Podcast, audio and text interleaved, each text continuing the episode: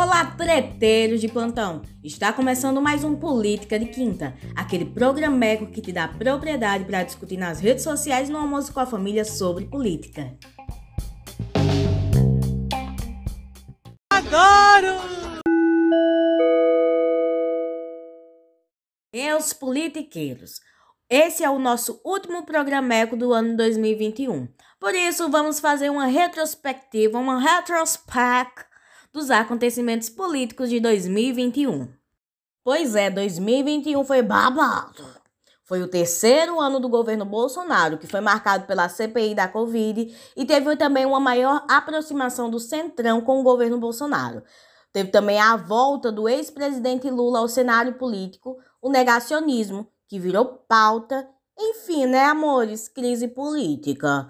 Mas bora, que Política de Quinta tá começando. Vai Deus, começar, Kátia! Diaba! Muita confusão e gritaria regeram os astros do meio político nesse 2021. Mas vamos começar falando sobre a CPI da Covid, que foi o calcanhar de Aquiles do presidente Bolsonaro desse ano. A CPI investigou ações e omissões do governo Bolsonaro e a destinação de verbas da União para estados e municípios na pandemia. A CPI foi proposta pela oposição, mas o presidente do Senado, Rodrigo Pacheco, do DEM, vinha resistindo à ideia de instaurar uma comissão. No entanto, o ministro do Supremo Tribunal Federal, Luiz Roberto Barroso, atendeu ao pedido dos senadores Alessandro Vieira e Jorge Cajuru, ambos do Cidadania, e determinou em abril que o Senado instaurasse a CPI. A CPI convocou autoridades para prestar depoimentos, quebrou sigilos telefônicos e bancários de alvos da investigação, indicou culpados e encaminhou o pedido de abertura de inquérito para o Ministério Público. Joga para elas que elas estão sedentas por enredo. Larga de ser covarde, não faça isso. Vossa Excelência vem aqui, vem aqui acusar os senadores Veja, Vossa Excelência tem o direito de ter as Senador, posições que tem. Seguir a ordem. Vossa Excelência tem o direito de ter as posições que tem. Mas não seja desonesto com seus colegas. Não sou, não. É sim. Como não? É sim. Não Vossa teve solidariedade ao Roberto? Vossa Excelência fez aqui, agiu de um jeito com um. Olha que eu prenderia todos de vocês, hein? Não era meu, não. Do trato que eu tenho com Vossa Excelência no ah. particular. Agora, aqui na CPI, Vossa Excelência... Com a palavra, o senador Randolfo. Presidente. presidente. Vossa Excelência agora vai ficar no a CPI, várias brigas e xingamentos aconteceram, mas alguns se destacaram mais. Um deles é a briga dos senadores Renan Calheiros e Jorginho Melo, que trocaram xingamentos na sessão da CPI em setembro e precisaram ser segurados por colegas para não se agredirem de fato. A discussão começou quando Melo tentou interromper Calheiros para defender o presidente Jair Bolsonaro. Aí o relator ficou muito chateado, ficou eu ia dizer putaço, não pode dizer putaço. Aí o relator pegou e ficou chateado, dizendo que não havia dado a palavra para ele. O clima ficou ainda mais tenso quando Careiros criticou o empresário Luciano Hang. Para quem não sabe, Luciano Hang é aquele dono da Avan, não tem? Que é mais conhecido por muitos como o velho da Avan. Coisa que a gente não vai dizer aqui porque é falta de educação até, chamar a pessoa de velho da Avan. Bom, Melo afirmou que o relator devia lavar a boca para falar de Hang. Foi quando Calheiros respondeu: Vai lavar a tua boca, vagabundo. Então Melo chamou Calheiros de picareta e ladrão. Clima maravilhoso entre colegas, né, de trabalho. É isso que o povo gosta. É isso que o povo quer.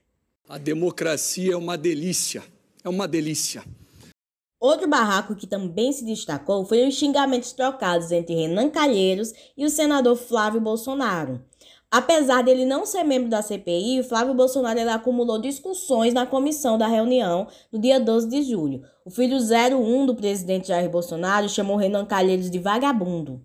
E vagabundo que é você, que roubou o dinheiro do pessoal do seu gabinete, respondeu o relator Renan Calheiros para o filho 01. Como eu disse, é, é amizade, né?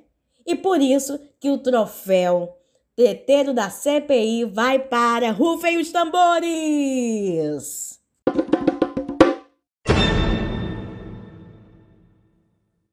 Renan Calheiros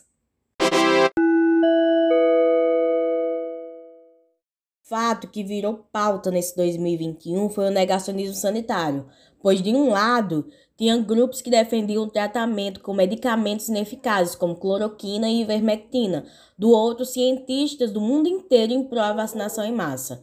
O próprio presidente Jair Bolsonaro teve conteúdo removido de redes sociais para associar vacinas à AIDS. Vê se pode, minha gente.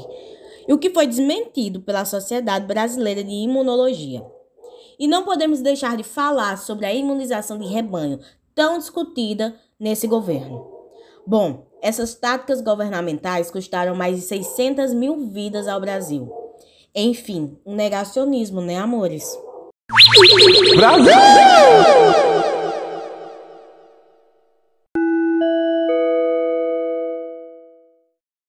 E no sutiã do legislativo está o Centrão, apoiando as tetas do governo Bolsonaro. Calma que eu vou explicar, tá? Quando o presidente Jair Bolsonaro se viu acuado pela CPI da Covid, o mandatário fez diversas ameaças às instituições e acenou até com a deriva autoritária nos protestos antidemocráticos do dia 7 de setembro. Vocês lembram? Se não lembram, a gente falou sobre isso em um programa aqui do Política de Quinta. Volta lá, tá, gente? No entanto, Bolsonaro só conseguiu se manter no Palácio do Planalto e ganhar uma sobrevida com a ajuda do Centrão o grupo de partidos que ele prometeu combater nas eleições de 2018 e que hoje é fiador do seu governo. Olha que delícia. É aquele ditado, né? Não se faz política só. Joga pra elas que elas estão sedentas por enredo. Com sua popularidade em queda livre devido à pandemia, o presidente teve que se aliar ao Centrão e essa aliança passou a usar e transferir recursos diretamente para esses partidos que pudessem lhe garantir o apoio no Congresso inclusive por meio de um orçamento secreto operado pelo seu aliado Arthur Lira, que é presidente da Câmara dos Deputados. E para quem não sabe, esse orçamento secreto não tem transparência, ou seja, não aparece lá ele discriminado em que é gasto o dinheiro, para que é gasto, em que é destinado esse dinheiro. Bom, muitos estudiosos comparam é, esse orçamento secreto aos anões do orçamento, que aconteceu entre 92 e 93, foi na época de Collor e Itamar Franco, mais ou menos assim. Bom, mas nesse caso seria o gigante dos orçamentos, né? Que devido à baixa estatura, bom, Explico para vocês nas nossas redes sociais. Olhem lá no nosso Instagram, tá, galera? Vou explicar direitinho essa questão de anões do orçamento. Bom, mas sinceramente, eu tenho minhas dúvidas se o Centrão vai continuar apoiando Bolsonaro agora em 2022. Vendo que o Centrão apoia o lado mais forte. E até agora eles estão é, se apoiando muito em Bolsonaro e não tem. E ano que vem eles não têm muita garantia, né, galera? Vamos. O que nos resta, de fato, é esperar, aguardar os próximos capítulos da novela Congresso Indomável. Outro fato importante ser citado nessa nossa retrospect 2021 foi a volta do ex-presidente Lula ao cenário político. Esse ano foi cheio de emoções para o velhinho. São tantas emoções, como diria Roberto Carlos. Bom, foi esse ano que o ministro do Superior Tribunal Federal do STF, Edson Fachin, anulou as condenações do ex-presidente Lula nos processos da Lava Jato de Curitiba. A decisão foi referendada pelo colegiado da corte no dia 15 de abril. Mas nem tudo são flores para o ex-presidente Lula. Bom, ele ainda não está de fato é, trabalhando na sua campanha eleitoral 2022.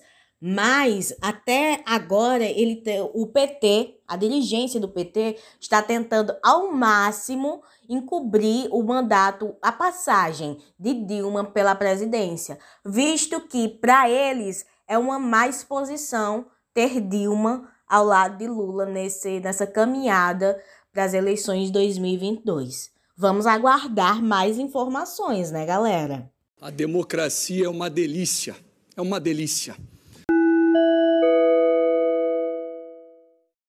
É, estamos ficando por aqui e esse é o último programa do ano de 2021. Nesse programa, usamos os áudios da TV Senado, da UOL e da TV Gazeta. Não esqueça de curtir, compartilhar e opinar o nosso programa nas redes sociais, tá? Eu sou Nicole Serafim e desejo um ano 2022 cheio de coisas boas para todos. E que nossa política seja menos complicada e que abrace todos. Bom, esse é o Política de Quinta e até ano que vem. Tchau! Tchau, querida.